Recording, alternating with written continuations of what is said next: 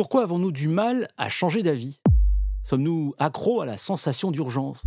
Comment les discours politiques peuvent influencer nos perceptions des événements? Pour quelles raisons nous ne prenons pas les mêmes décisions quand nous sommes seuls ou en groupe? Bonjour, je suis Yanis et bienvenue dans Cognitif.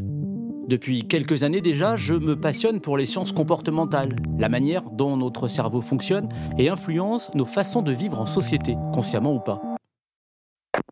Jamais à travers l'histoire de l'humanité, le cerveau humain a eu à traiter une quantité aussi importante d'informations dans des temps aussi courts. Chaque mois, je vous propose de partir à la rencontre de scientifiques et de spécialistes des sciences comportementales.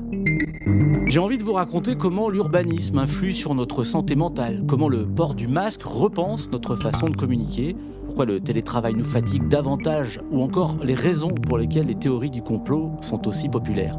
Entre crise sanitaire, écologique, entre individualisme et comportement normé, nous allons sonder notre quotidien pour mieux comprendre nos manières d'agir en société. Et finalement, cette course en avant en termes de vitesse, on peut se demander si notre cerveau a été fait de manière à le supporter. Je vous donne rendez-vous le vendredi 29 janvier toutes vos plateformes de podcast pour le premier épisode de Cognitif, un podcast Alvéole Création.